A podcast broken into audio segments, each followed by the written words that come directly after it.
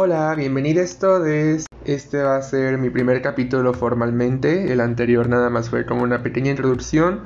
Que me di cuenta que tampoco dije mucho de qué iba este podcast. Pero bueno, está bien, es para crear un poco de expectativa.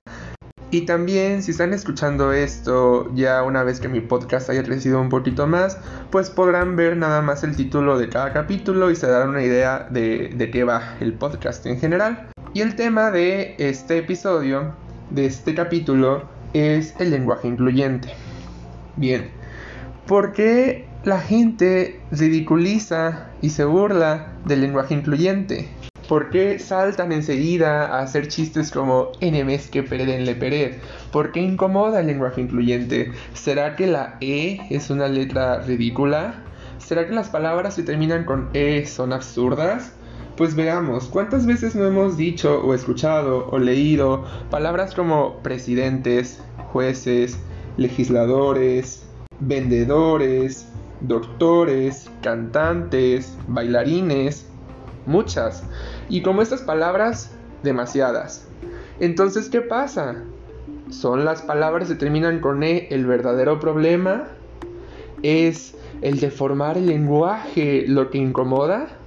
Yo creo que no, no creo que sea tanto el lenguaje la preocupación de las personas que están tan en contra del uso del lenguaje incluyente. ¿Será acaso lo que incomoda las identidades no binarias? ¿Será acaso lo que incomoda el sentir que se pierde el privilegio de, estar representado en una palabra?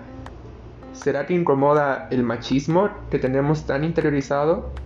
Veamos, analicemos qué pasa con estas personas que tienen mascotas y, y, alguien más les hace un comentario como, qué lindo perrito. Y enseguida saltan y dicen, es perrita. O qué lindo gatito y dicen, es gatita. ¿Por qué les incomoda que alguien se refiera a su perro o a su perra o a su gata de otra manera? Pero no les incomoda cuando alguien se refiere de otra manera a una persona, a un ser humano. ¿Tienen más empatía con los animales y con los seres humanos? ¿Qué pasa? o por ejemplo, si tenemos a un grupo de 100 personas y 99 son mujeres y uno es hombre, y se te ocurre decir las o ellas, este hombre va a saltar y va a decir, hey, no, yo estoy aquí, tienes que decir ellos, tienes que decir nosotros. ¿Cómo se te ocurre decir nosotras si no estás viendo que hay un hombre aquí y que por lo tanto, por el 1% de la población tienes que cambiar tu palabra? Porque a la gente, que, la gente que está en contra del lenguaje incluyente les encantan los porcentajes. Tienen un, un, fetiche con los porcentajes. Y les encanta decir las minorías. Ahora por las minorías tenemos que cambiar nuestras leyes. Y tenemos que cambiar nuestra manera de hablar. Y tenemos que cambiar la realidad. por estas minorías. Por el 1%, por el 3%, por el 0.001%. Les repito, en un escenario en donde hay mil personas, donde hay cien mil personas y uno es hombre y el resto son mujeres, según las reglas gramaticales tendríamos que decir ellos o tendrían que decir nosotros por el simple hecho de que un hombre está en este grupo. Entonces, ¿no es eso ridículo? ¿No es eso lo absurdo? Además, volviendo al tema de la E, ¿cuántas veces no has dicho me siento triste o estoy triste. ¿Y, te has sentido ridículo? ¿Alguien te ha dicho, qué absurdo, ¿por qué dices triste? ¿No es trista o tristo? No, ¿verdad? Es más, has dicho muchísimas veces que estás feliz. ¿Que acaso la I es una letra absurda o las palabras se terminan con la vocal I son absurdas? No, ¿por qué? Porque estás acostumbrado o acostumbrada o acostumbrada a escucharlas. Está normalizado. Pero no podemos validar o invalidar algo por si lo tenemos normalizado o no. No podemos validar o invalidar algo por si es legal o no. No podemos validar o invalidar algo por si está reflejado en la RAE, por ejemplo. Ejemplos de cosas que estaban mal, que violaban derechos humanos pero en su momento eran legales o estaban normalizadas, sobran a través de la historia. Entonces, ¿qué impide que el lenguaje incluyente sea una de estas eh, justicias sociales? Ahora, ¿para qué sirve el lenguaje incluyente?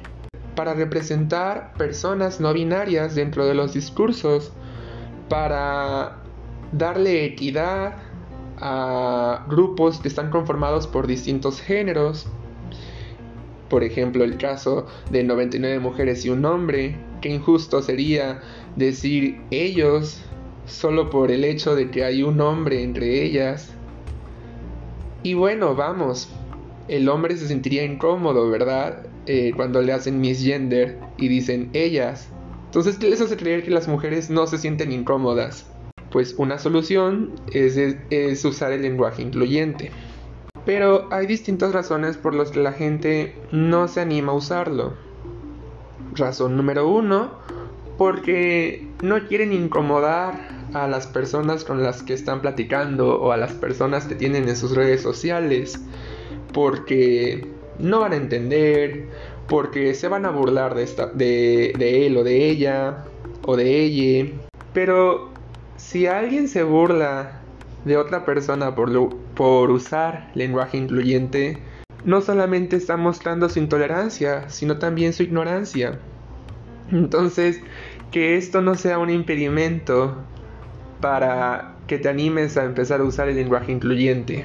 Además, si pretendes no incomodar a la mayoría, entre comillas, ya que dijimos que estas personas tienen un fetiche por los porcentajes, eh, si pretendes no incomodar a la gente retrógrada, si pretendes no incomodar a, a personas académicas, pues entonces simplemente prefieres incomodar a personas discriminadas, a personas que no se les da la visibilidad que deberían, prefieres apoyar al lado opresor que a las personas oprimidas.